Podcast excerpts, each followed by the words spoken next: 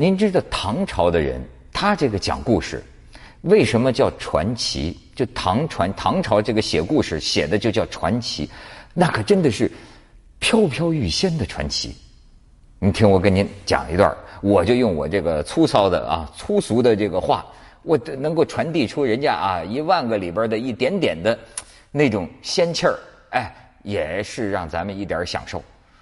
就说这个聂隐娘，她呢原本是魏博手下有一个大将，这个魏博手下的大将叫聂风啊，聂风的女儿就是聂隐娘。说这家生了女孩啊，长到十岁的时候，有个尼姑来了，说你这个女儿好啊，我要领去教教她。那谁肯把自己女儿就交给这么个尼姑呢？那聂风不允许。这个尼姑就说呀：“你就是把它藏在铁柜子里，半夜我也能把它偷走啊。”果然，到了夜里，第二天白天，隐娘不见了，家里这个女儿啊就丢了，一去五年才回来。他爹赶快问这个隐娘说：“这个尼姑带你去哪儿？哎，教了什么？”哎，隐娘说。哎，也就是天天啊，呃，念经啊，念咒啊，哎，他爹不信呢。尹娘说：“要听真话吗？”他爹说：“当然。”尹娘说：“你别害怕，说这个尼姑，她领我到一个啊悬空的山洞里头。我到那儿的时候啊，已经有两个也是十岁的女孩那俩女孩已经能像猿猴一样，在这个悬崖绝壁之上啊攀援如飞。”啊，然后这个尼姑就让我呀跟着他们学，就满山都是那个猴子啊，就学那个猿挠这个猿猴猿猴翻山越岭。后来给了他一把剑，先让他练刺猿猴。当然，为什么功夫能够这么神勇啊？说是这尼姑啊给他吃了一个药。你看，从这个晋朝这个魏晋的时候啊，人们就服药。你知道这个当时唐朝有一个开国的大大将啊，立下大功的大将，叫是尉迟敬德。这员大将到后来啊，就是老吃这个吃药，他们想那个升仙呐，像什么五石散呐，一些矿物质炼成的这种仙丹，最后吃的可能就是身子就不好了。那那个时候有这个风气，所以你看这个尼姑啊，给他吃了一个药，然后。让他拿剑先刺猿猴啊，一刺即中。到后来让他刺虎豹，那举起手就是刺虎豹哈，提溜的虎豹的脑袋就回来了。到最后把这个剑磨得更短，让他刺飞鸟，百发百中。然后说这个尼姑啊，领着他就到一个城里去，跟他说那个人啊有不是好人，很多很多的这个罪恶哈。就是光天化日之下呀，闹市之中啊，我让你杀了他。杀了他的时候，没有一个人觉察，这是什么杀人术？没有一个人知道啊，就像一阵风一样，这个聂隐娘就把这个大奸大恶的这个脑袋提溜回来。提溜回来之后呢，用一种药水咱们就说现在枪水啊，什么强硫酸，用一种药水啊化的，什么都没有了。后来，你想，聂隐娘跟他爹讲了这事儿，他爹都有点怕这女儿，看着这个女儿啊，一定是有点陌生了，所以呢，也不是对他女儿特别好。到后来呢，他爹死了，他爹不是那个魏博嘛，那个魏帅，一个地方首领的大将嘛。那个这个魏帅啊，听说这个隐娘确实有点神呢，所以呢，也用他把他这招在左右。那么后来呢？这个魏帅跟另一个地方的这个节度使，也是个地方的首领，叫刘昌义，俩人呢闹别扭了，俩人这有仇了。然后呢，这个魏帅就派这个尹娘啊去杀他。当时尹娘已经有了一个丈夫，这个丈夫也很有意思，就是有一天呢，有一个魔镜少年，就专门这个做那个镜子，唐朝那种铜镜啊，专门做镜子的一个少年。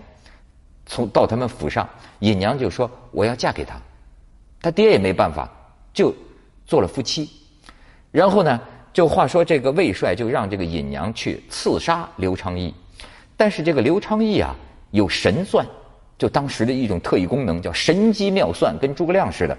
这个神机妙算，然后刘昌义就派他的部将啊，准备好了这个礼品，你们某天某时在某个山口给我等着，等来这么一对男女，骑着一黑一白两头驴子，哗一个雀鸟飞过呀，然后呢，这个老公这个男的拿了个弹弓打，啪没打中，老婆拿过来啪一下就把鸟打下来，看见这样的两个男女啊。然后这个部将当即上前行礼，说：“我们家大人派我呀，在你这儿等候你们两位许久了。哎，现在我带你去见大人。”就说礼数啊，特别周周全。然后呢，没猜错，正是尹娘和魔镜少年这对夫妻。然后这个尹娘啊，哎，见到了刘昌义，也是行礼下拜，说：“请恕万死之罪啊！”就是刘昌义。刘公，您能这个妙算，你比这个魏帅强，而且呢，对我们这样的礼待啊，我们愿意留在你这儿为你所用，不走了。说只要每天给我们两百文钱，别的事儿不用管我们。嗖一下，俩人不见了，动不动这俩人呐，就是就是一会儿就没影了，谁都不知道在哪。说骑的那一黑一白那两头驴子呢？说有一天呢。在他们那个布袋里一打开，有一黑一白两个纸驴，纸糊的还是纸叠的两个纸驴。后来过了一段时间，这个聂隐娘就跟这个刘昌义说：“说刘大人，把你的头发剪下来一点，我用红绸包住，我去送给那个魏帅，就他原来的那个主公，送给那个魏帅，就告诉这报信儿给他，就是说我呀不回去了。”然后呢，把这个头发包好了之后，嗖一下又不见了，呵 当夜就回来了。就是四更天上，印娘就回来，回来就跟他说：“说这个魏公魏帅，他知道这个信儿之后，必定会派人来杀我，或者是杀你。他派的是谁呢？派的第一个，你看唐朝传奇里边起的这个名，第一个叫晶晶儿，晶晶儿，说到时候你不要害怕。”自然有我对付他，这家伙这个，咱们想象的武功是怎么打？只见那天晚上，这个刘昌义啊，就看见他的这个床头之上，床上有一红一白两个帆旗帆，就像那个旗杆上那个旗旗帆，噼啪噼啪这样飘击打动，就绕着他的这个床的四边，然后过不多时，有一个人砰叽从空中摔在地上。